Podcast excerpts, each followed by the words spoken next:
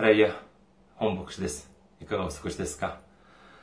先週も選挙支援としてご奉仕してくださった方々がいらっしゃいます。えーキム・ユミさん、ジョン・ジウンさん、そしてイー・セナさんが選挙支援としてご奉仕してくださいました。ありがとうございます。神様の溢れんばかりの祝福と恵みが共におられますようにお祈りいたします。今日皆様と一緒に恵みを分かち合う御言葉を見てみましょう。今日の御言葉、イザヤ書42章2節から4節までの御言葉です。イザヤ書42章2節から4節までの御言葉、お読みいたします。彼は叫ばず、声を上げず、巷にその声を聞かせない。彼は傷んだ足を折ることもなく、くすぶる刀身を消すこともなく、誠をもって抗議をもたらす。彼は衰えずくじけない。ついには地に抗議を打ち立てる。島々もその教えを待ち望む。アメン。ハレルヤ、神様を愛する方はアメンと告白しましょう。アメン。今日は皆様と一緒に、主の愛がとどまる場所というテーマで恵みを分かち合いたいと思います。今、2018年、今年の、あ、今年って言います、今の言語と言いますか、えー言語は平成を使っています。平成元年は1989年でした。そして今年2018年は平成30年になります。来年、まあ、今の天皇が上位をするっていうことらしいので、また天皇が変わり、そして言語もまあ変わることになるでしょう。えーですから今からもうすでにえー世間では次の言語は何になるのかというふうに、まあ、というような関心が高まっているような気がします。今、あの、天皇は、あまあ、30年間在位をしましたが、在位30年ですが、今の天皇のおお父さん、父である昭和天皇は64年間にもなりました。まあ、今の天皇はですね、ほとんどもう60近い、56でしたか、あそれくらいの年に、まあ、即位しましたけれども、昭和天皇はもう20代に即位をしました。えーそしてまあ長生きもしました。87歳まで生きましたから、長生きと言えるでしょう。いわゆるまあ昭和時代と言いますと、まあ、激動の時代と言えると思われます。1926年が、まあ、昭和元年でありますから、その時は当時の日本はそれこそ大日本帝国、朝鮮、中国など、たくさんの植民地を持っていました。しかし、42年、1942年12月、えーまあ、アメリカ、と連合軍とですね、戦争が始まって、いわゆる太平洋戦争です。そして、1945年8月15日、終戦を迎えると同時に、その時まで持っていた植民地とか、それを全て失ってしまいます。しかし、えー1964年には東京オリンピック、そして1980年代には、いわゆる高度経済成長というように、言われる、そういう華やかな時代でありまして、えーまあ、これによって、まあ、先進国の中に入ることができるというようになっていました、きました。まあ、いわゆる、まあ、昭和時代といいますか、昭和というのを、まあ、短く、手短く要約すれば、このようになるのではないかと思われます。この昭和天皇という方はですね、まあ、本来、生物学にかなり深い、まあ知識があったようで、えー昭和天皇に関するエピソードの中にはですね、このようなことが伝えられると言います。夏、あるある夏に天皇が夏休みにですね、えーその那須のご予定でしたか、そちらの方に行っている間、えーこの、まあ、皇居にいる職員たちがその皇居を見てみますと、見,、まあ、見渡すとですね、もうあちこちがもう草がぼうぼう状態だったので、一生懸命、えーその草むしりをしました。ですから、天皇が戻ってくる前に、えーある程度、まあ、草むしりをして、きれいにしておこうというように思ったそうです。しかし当時はですね、まあ、戦争が終わったばかりのことであって、人手が足りなかった。ということでですね、まあ、とてもまあ一生懸命その草むしりをした、えー、しましたけれども、ま、とてもその天皇が戻ってくる前までに、そのまあその目標としていたその草むしりというのを終わらせることができなかったそうです。え、仕方なく天皇が戻ってきた後に、え、この、まあ、トップでしょうね、四十長という方が、え、天皇に向かって、天皇にですね、このように言ったそうです。誠に恐れ入れますが、雑草が生い茂っておりまして、随分手を尽くしたのですが、これだけ残ってしまいました。いずれきれいにいたしますから、というように、まあ、天皇に申し上げた。するとですね、普通、まあ、えっ、と、まあ、普通の時は、まあ、かなり温厚な性格だった、この昭和天皇が、この、四十長にですね、かなり厳しいことを言ったそうです。えー、どのように言ったかというと、何を言っているんですか雑草という草はないんですよ。どの草にも名前はあるんです。どの植物にも名前があって、それぞれ自分の好きな場所を選んで生を営んでいるんです。人間の一方的な考えでこれを切って掃除してはいけませんよというように言ったそうです。かなり興味深い言葉だと言えるでしょう。そうですよね。まあ、私たちが名前をよく知らないだけであって、すべての植物には名前があります。しかし、まあ、これは人間にとって有益であったりすると、まあ、薬草だとか、野菜だとか、はたまた、まあ、花でもあって、まあ、綺麗だったら、まあ、ま、そうですね、まあ、草花、なんていうふうに言ったりもするようですが、逆に人間にそれほど役に立たないものだとどうなるか。これがまあ、いわゆる雑草と言えるでしょう。このようにですね、この基準というのは常に人間にあります。この人間を基準としたっていうのは、まあ当然といえば当然かもしれませんが、この人間をした基準というのが、まあ曖昧だというか、まあ曖昧だとすればこれほど曖昧なものはないのではないかというふうに思われます。皆さん、まあ、これは植物ではないですけれども、アンコウという魚をご存知でしょうか？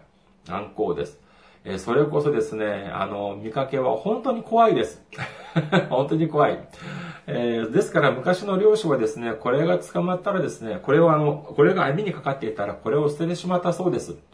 えー、しかし今はどうでしょうか？このアンコウってのはとても美味です。ですから今は、えー、この高級魚の仲間入りをしているというふうに言われています。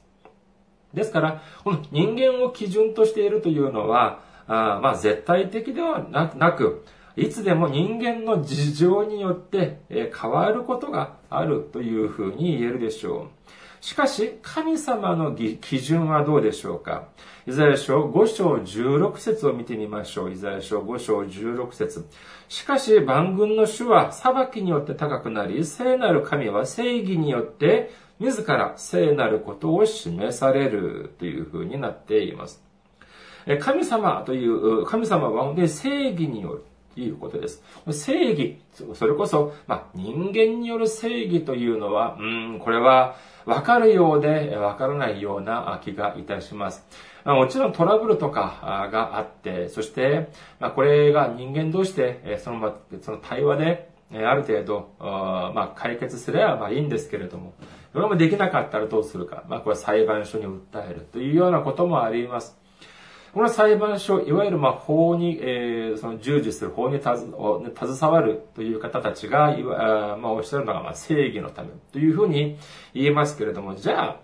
え、裁判官とかが本当にじゃあその正義100%正義という、え、そういう視点から100%正しい判断が常にできるのかというと、これはやはりまあ保証というのはされていないわけでありまして、もちろん、え、彼ら、その裁判官の人たちはたくさん勉強をして、そして試験に合格をして、そしてまあ裁判官になるわけでありますけれども、だからといって常にその裁判官の判断が100%正しいとは言えない。ですから、まあ、日本も三審制度ということで、その、ま、3回裁判を受けられるというふうになっています。ですから、まあ、ま、簡単に言うと、まあ、地方裁判所、高等裁判所、そして最高裁というふうに3回裁判を受けられるというふうになっていますけれども、まあ、3回ではなく、これがまあ30回だとしても、100%正しい判断を受けるという、受けられるというような保証がどこにもないわけであります。そして、この判断の基準というのもですね、これは時代によって、そして時には政治的な理由によって判断が変わったりもすることがあり得るのではないでしょうか。ある組織において、その件においてはですね、この健全性が維持されるというのは、とても大事です。じゃあその組織の健全性というのはどういうふうにして維持されるのか、この要素の中で、えー、まあ、代表的なものの一つが、この懲罰に関する規定の客観性です。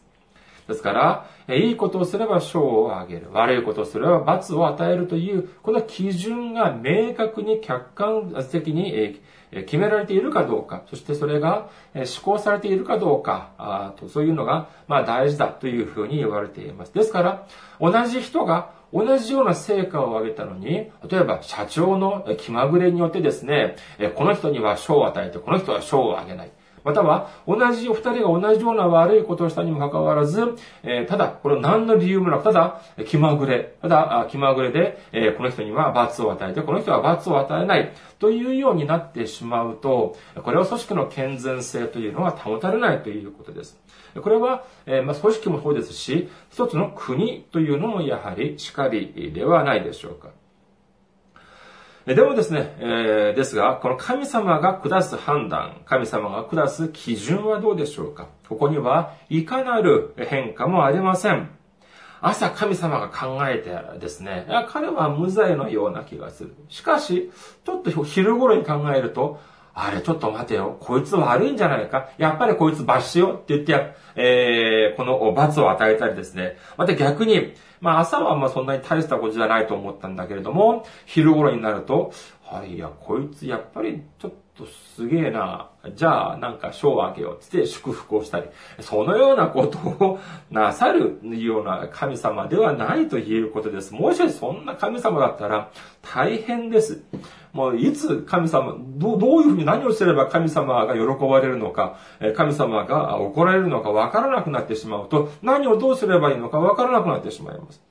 しかし、安心してください。神様は失敗がない神様であります。この世の中にはですね、不平等とかというのが時々あります。えー、ですから、その、例えばその上司、または、え取引先によって判断基準を変えなければいけない。そして、去年の、そう、えっと、流行型異常症にもなりましたよね。忖度というようなものがあります。私の判断判断は、こっちが A が正しいかもしれないけれども、えっと、思われるけれども、えー、うちの上司とか、えー、が、あ、これは A じゃなくて B を多分思われるだろう。というようにすると、まあ、そのように、まあ、こちらの方が察して、えそして、そのように、え、まあ、取り計らう。これがまあ、時には、まあ、普通の一般的な時はまあ全然大丈夫なんですけども、これは法を犯してまでっていう風になると、これはとても困るわけであります。えー、では、神様の変化は、神様はどうかというと、神様はそのようなことはありません。神様は常に正しい判断を下します。公平であり、神様こそが正義であるというような判断。基準というのがぶれないというのが大事だと言えるでしょう。昨日も今日も永遠に同一なる神様であります。公平というとですね、この計りというのを思い浮かべる方もいらっしゃるのではないかと思われます。この計り、まあ、天秤ですね。えー、まあ、同じ、両方が、えー、重さが同じだと、えー、まあ、このように水平になって、そして、一方が重いとも片方の重い方に傾くというようなものが、まあ、天秤です。いわゆる、まあ、この法とかに携わっているというと、まあ、法律というと、まあ、天秤というの、が、結構、その、それを目にします。いわゆるまあそうですね、法の女神っていうと、天秤を持っていたりですね。あとは、えー、日本もそうですし、韓国もそうです。弁護士のバッジには天秤が書かれています。え天秤、つまり、公平にこの法というのが、まあ、扱われるというようなことを、まあ、アピールしているのではないでしょうか。では私たちは、普通はどのような生活を送っていますか？皆さんどのような生活、どのような人生を送っていますか？私たちは、まあ、そうですね、まあ、いつもいいことだけをするという言える自信はないけれども、しかし、まあ、警察に捕まるような罪を犯してはいないというようなことも思われるでしょう。群馬の県庁所在地である前橋にはですね、え刑務所があります。皆さんの住んでいらっしゃるところにも刑務所がありますか？えー、先日、その近くをですね、自転車で、えー、通りかかることがありましたけれども、まあもちろんその刑務所っていうくらいですから高い塀で囲まれています。堀もありました。で、それを見て、それを見ながら少し考えてみました。あの中に入っている人たちと私とはどのような違いがあるだろうかということです。もちろん私は、まあ、警察にえ捕まるような過ちは犯しませんでしたけれども、だからといって、じゃあ、本当に私が善人なのだろうかということを考えていました。皆さんどうですか？自分たちが、自分はまだ刑務所とかには行っていないけれども、えですから、あの、その刑務所の中にいる、あの塀の中にいる人たちよりは、自分は少しマシなんじゃないか。皆さんこのようなことを思ったりいたしませんか？しかしちょっと考えてみるとですね、これがそうでもないような気がしてきます。ふと考えてみるとですね、その刑務所の中には怖い人たち、悪い人たちだけがいるような、に思われがちですけれども、しかし本当にそうだと言えるでしょうか例えばですよ、運転をしながら、まあ、左右を見たりもします。もちろんバックミラーとかも見ます。それは、まあ、当然、車が来るのか、または人間が通るのか、とか、というのを確認する、その安全確認のため、ですけれども、ためにま左右を見たりしますけれども、本当にそれだけのために、その左右を見ますか？時にはですね、まあ、運転をしながらですね、あれ？あんな店があったのか？とか、あれ？あっち美味しそうなレストランだな？とか、そういうようにな見たことは皆さん、えー、ありませんか？私、当然あります。皆さん当然何度かはあると思うんです。運転をしながら前だけを見る。絶対脇見よそ見をしない。そのようなこと、そんなような方っていうのはあまりいらっしゃらないのではないかというふうに思われます。じゃあ運転をしながらですよ。運転をしながら、あれ？あそこ結構素敵な店だなとか、あそこ、えー、あっちね、あんな公園があるのか、というように見る行為。これがそれほど悪い行為でしょうか？そんなに、あの、非難されるような行為ではないはずです。しかし、一瞬、一瞬よそ見をした瞬間、その前に子供が飛び出してきたり、自転車が飛び出してきたりしたらどうなるでしょうか？そういう風になってですね、本当に深刻な事態になったら、これはもうどうしようもありません。逮捕されてしまいます。こういう風に見るとですね、私たちだって、いつ、どの時に、その、ま、逮捕されたり、警察のお世話になるというようなことも、がないとは言い切れないのではないか、という風に思われました。まあ、必ずしもその、まあ、刑務所に入るというようなだけではなく、その、そういうような行為だけではなく、それ以外でも私たちが他の人を非難したり、他の人の悪口を言ったりする場合がありますが、じゃあだからといって、その人たちが本当にそれくらい非難されるような悪いことをしているのか、逆に言うと、私たちはじゃあそのように非難してもいいような善人なのかというように考えると、いや、そうとも言えないのではないかというふうに思われます。私たちを、では私たちを神様の前に置かれている、例えばまあ、計りの上に乗せてみる。というようなことを考えてみると皆さんどうでしょうか？神様の前に私たちの信仰、私たちの行動、そういうことをですね、評価を受けるというようなことを考えてみましょう。神様の前において、私は他の人よりもうずっと潔白であり、ずっと信仰心も良く、そして他の人たちよりもずっと従順なる人生を送ってきた。このように堂々と言い切れる方ってどれくらいいるでしょうか？第一コリント人の手紙3章11から15を見てみましょう。ここを見ますとですね、天秤ではなくもとてつもない方法で判断をするとパウロは書いています。第一コリント人の手紙3章11から15です。というのは誰もすでに据えられている土台の他に他のものを据えることはできないからです。その土台とはイエス・キリストです。もし誰かがこの土台の上に金、銀、宝石、木、草、藁などで建てるなら、各人の働きは明瞭になります。その日がそれを明らかにするのです。というのは、その日は人ともに現れ、その日が、その力で各人の働きの進化を試すからです。もし誰かの建てた建物が残れば、その人は報いを受けます。もし誰かの建てた建物が焼ければ、その人は損害を受けます。自分自身は火の中をくぐるようにして助かります。私たちの信仰というのはですね、それこそ、え火によって、燃える火によって試されるというのです。ですから、その私たちの信仰によって建てたその、えー、そのものがですね、火によって燃えた時に、燃えた後にも残れば、報い、つまり、褒美を受けて、そして残らなかったら、損害を被る、損害を受ける、えつまり、まあ、災いを受けるというような意味です。では、どのように、どのような、に、な、くらいの信仰心、どのようなくらいの、まあ、義というのものをなせ、な、なさなければならないのか、その基準は何かというとですね、マタイの福音書5章20章に、えを見ると、イエス様がこのようなことをおっしゃいました。誠にあなた方に告げます。もしあなた方の義が立法学者やパリサイ人の義に勝るものでないなら、あなた方は決して天の御国に入れません。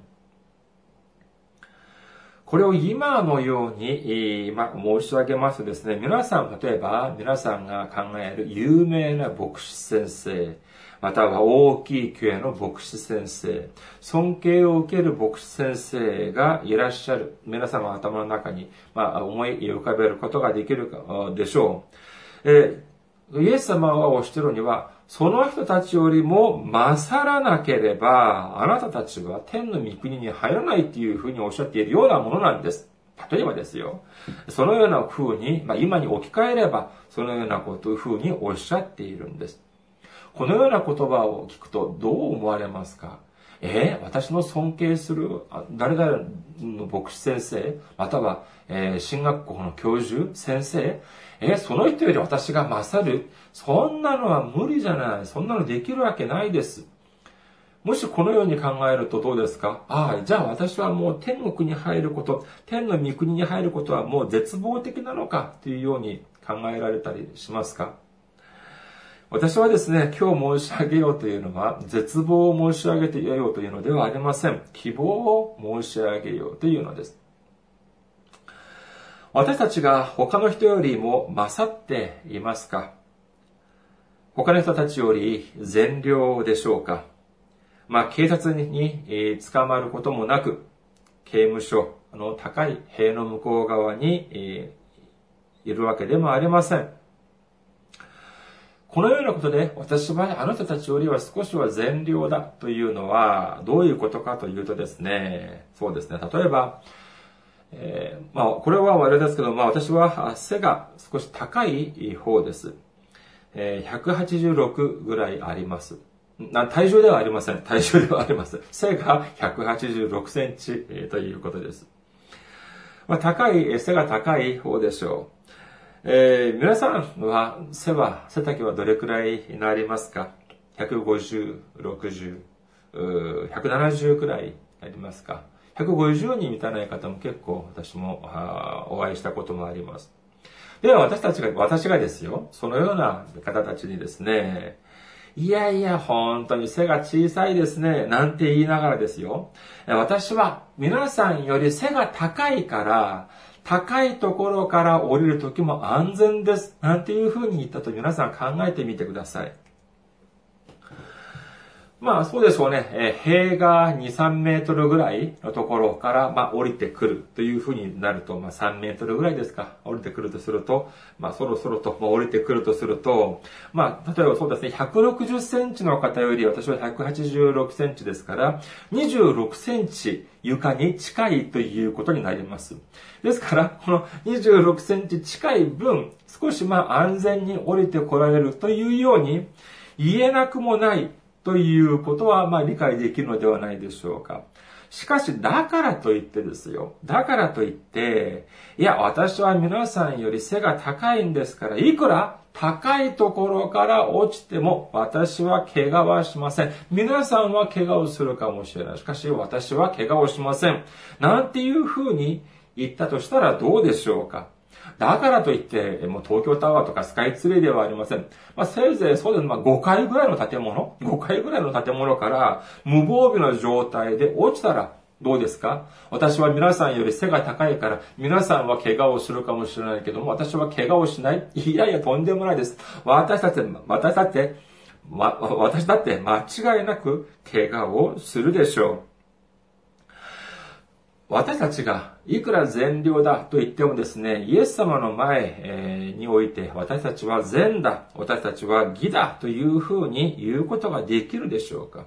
私たちが刑務所の中にいる人たちよりも善良である。私たちが私たちの隣人、憎たらしいあいつより、憎たらしいあの人よりも、私より、私の方が善良であるというのはですね、これはまるで私が他の方たちより背がほんの数センチ高いということで、いくら高いところから落ちても怪我をしないというように、え言っているようなものではないかというふうに思われます。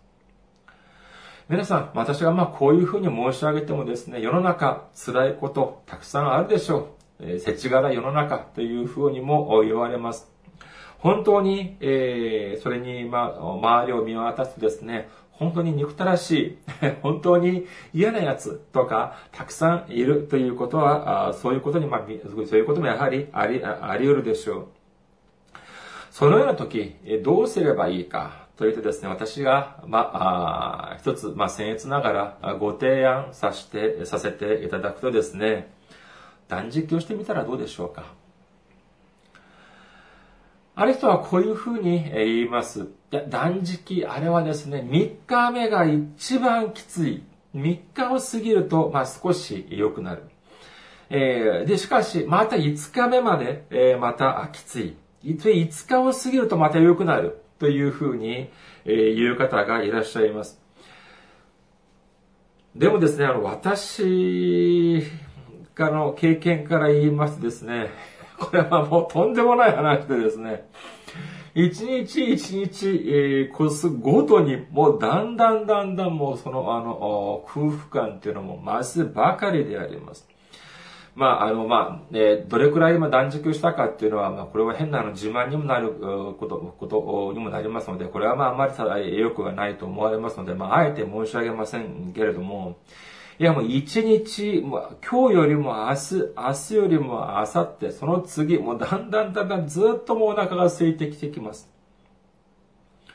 ある方はですね、断食をするとお祈りの能力、信仰が深まるというふうに言います。しかしこれもですね、一歩間違えると大変なことになってしまいます。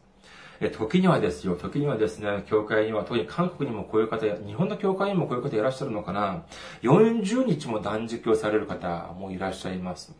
えこの40日、しかしですね、まあ、すごいですよね。40日間も断食をするっていうのはもう、すごいとしか言いようがないんですけれども、えしかしですよ、この、あるは、その、韓国のある方が書いた文を読んだんですけれども、教会の中でとても怖い人、というタイトルです。そしてその中の一人が誰かというと、40日間断食をした方だというふうに言うんです。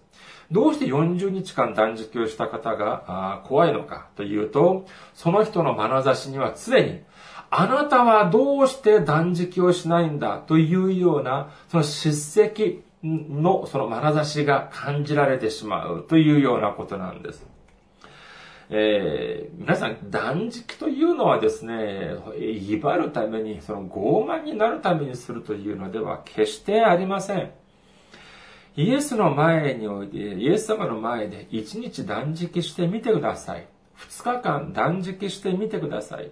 するとですね、少なくても妬みが消え失せます。憎しみが消え失せます。心配事、今まで本当に大きな心配事だと思われていたものが消え失せてしまいます。どうしてかというと、今とてもお腹が空いているんです。もう他のも憎たらしいこととか、他の心配事とかとも考えていられる余裕が、余裕がない。今も私が、えー、本当にお腹が空いているんです。だから、もうその他のような問題がもうあれではありません。もう本当にスプーン一さじ、パン一かけらでも食べたい。もうそれだけで幸せになるような気がするんです。まあもちろん全ての問題がそういうのではありませんが、しかしほとんどの問題はですよ、ほとんどの問題は、自分の、私たちが自分の身の程を知らないからではないかというふうに思われます。テレビとかを見ますとですね、韓国も日本も同じです。もう野党も与党も同じように戦っています。常に自分たちは正しい。常に相手方は問題がある、間違っているというふうに言い張っています。そしてテレビを見ている人、テレビとかで見るとコメンテーターとかなんとかっていう人ですね、たちはですね、またそれを見て非難をしています。じゃあ、その人たち、私たちも含めてですよ。その人たちは、じゃあ正しいのかと、それほど善良なのかというと、さあ、それはどうかいかがなものでしょうか。断食をすると少なくとも、まあ、これが唯一の方法とは申しま、まあ、申しませんが、申し上げませんが、断食をすることということはですね、私たちが低くなることではないかというふうに思われます。私たちが低くなるとですね、それまで見えていなかったものが見えてくるんです。私たちが一番高いところにいます。すると周りに何もないようにな気がします。しかし、私たちが低いところに行った時、その時は初めて周りにいろんなものが、ま、周りにいろんなものがあるということ、周りが初めて見えてくるということなんです。今日、聖書では何ておっしゃっていますか？イザヤ書42章2節から4節までもう一度見てみましょう。彼は叫ばず声を上げず、巷にその声を聞かせない。彼は傷んだ足を折ることもなく、くすぶる刀身を消すこともなく、誠をもって抗議をもたらす。彼は衰えずくじけない。ついには地に抗議を打ち立てる。島々もその教えを待ち望む。これはイエス様に関するリザヤ書の予言であります。私たちのイエス様、私たちの主であるイエス様は、傷んだ足を折ることもなく、これは足っていうのは足ではありません。足、つまり植物です。傷んだ足というのを折ることもなく、くすぶる刀身、くすぶるそのランプだと言えます。消えかかっているランプ、これも消さないということなんです。私たちが持っている信仰というのはですね、炎によって、炎によって燃えても、燃やしても残るようなそのような信仰、そんなすごい信仰を持っている人ってどれくらいになると思いますか？そんな、私たち、ほとんどの私たちの持ってる信仰はですね、そんなもう、本当炎でで燃やしても、えー、燃え耐えるような、そのような信仰、いやいや、せいぜい、このようなくすぶっている、そのランプぐらいじゃないかというふうに思われます。しかし、イエス様は、それすらも、そのくすぶっているランプも消すこともなく、そして、傷んでいる足、その植物、枝というのは、それはもう抜いてしまった方がいいです。しかし、それすらも折ることをなさらないということなんです。それは私たちだけ、私だけではありません。私たちの周りの人に対してもやはり同じく思われているということでしょう。メッセージを、今度、今週のメッセージを、ま準備しながらですね、ネットを探してみましたら、昨年2017年12月を基準にして、世界の人口というのが何人くらいになるかということを見てみました。するとですね、世界の人口約76億名だということなんです。76億人。結構たくさんいますよね。えー、ではですね、私や皆さんのその中で、76億人の中には、中で、私たちや皆さんの名前を知っている人、何パーセントぐらいになるでしょうか？私の名前を知っている人って何パーセントぐらいでしょうか ?1% なる、なると思われますか？1%と言っても76億人の中の1%っていうのはかなりのもんです。76億人の1億、1%っていうと、これだけでも7600万人になってしまいます。つまりほとんど日本の人口の半分以上ですか。韓国でやると北と南合わせた人口よりも多分多いんじゃないかというふうに思われます。じゃあ1%にも満たない。じゃあ0.1%はどうでしょうか0.1%は7600万人、あ、760万人です。0.1%、760万人。皆さんを知っている方が世界の中で760万人はいますか？じゃあ0.01%、76万人はいるような気がしますか？0.001%、7万6千人もうちょっとやってみましょうか。0.0001%、7600人。皆さんを知っている人が7600人はいますか？どうでしょうか？もちろん芸能人や有名な人じゃない限り、私を知っている人、自分を知っている人はですね、この世の中に7600人ではなく、せいぜい何百人ぐらいじゃないかというふうに思われます。この全世界の中で0.0001%も知らない草。これこそはもう雑草の中の雑草ではないでしょうか。それこそ雑草の中でもですね、あるかないかもわからない雑草。あってもなくてもいいような雑草法に過ぎないのかもしれません。しかし、このような雑草の足も折るようなことをせず、私たちを愛してくださるイエス様。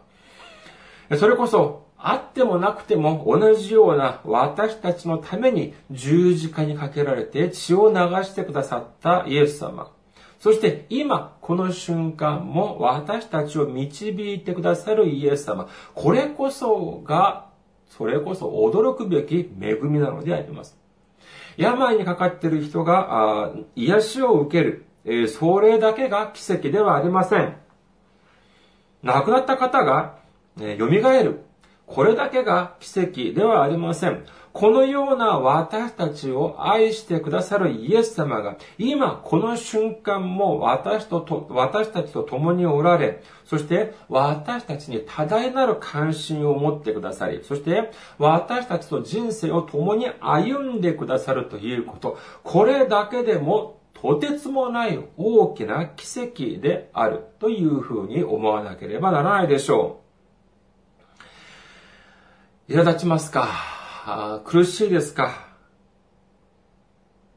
心配がたくさん心配事がありますか？プライド傷つけられましたか？それこそいつ死んでも神様にはとっては何の支障もきたさないような、このような私たちに、私たちをですよ、今日の朝、今朝、目覚ましてくださいました。そして、このような私たちの小さな心臓も今日も動かしてくださっています。これがどれほど大きい感謝でしょうか？このような小さい私たちの心、心、これこそが、これこそが、ここにこそが、イエス様の祝福がとどまるところであり、そして神様の愛、イエス様の愛が私たちを包んでくださっているという証なのです。イエス様は今も私たちと共におられます。私たちを愛してくださっています。神様の一人子であるイエス様が私たちのために十字架にかけられるというくらい低くなった、なってくださったのに、このような大きい祝福を受けた私たちが低くなれないはずがないんです。私たちが少し低くなると、それか、それまで見えなかった隣人が見えてきます。それまで自分という存在の影に隠れて見えなかった私たちの周りが見えてくるんです。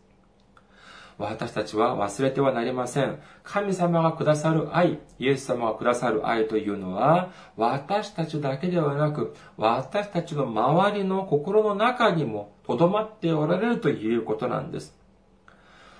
私たちの隣人、隣人たちを愛しましょう。憎むのではなく愛しましょう。それこそがまさにイエス様が望まれること。イエス様の愛を伝えることなんです。私たち、それこそ傷んだ足のようですが、それも覆ることをなさらず、このようなそれこそくすぶっている等身ランプのような私たちにもそれを消さず、神様の消さない、そのような神様の愛を、イエス様の愛をもう一度思い浮かべて、もう一度心に刻んで、そしてイエス様に感謝をし、イエス様を愛し、隣人を愛する皆様であらんことをお祈りいたします。ありがとうございます。ではまた来週お会いしましょう。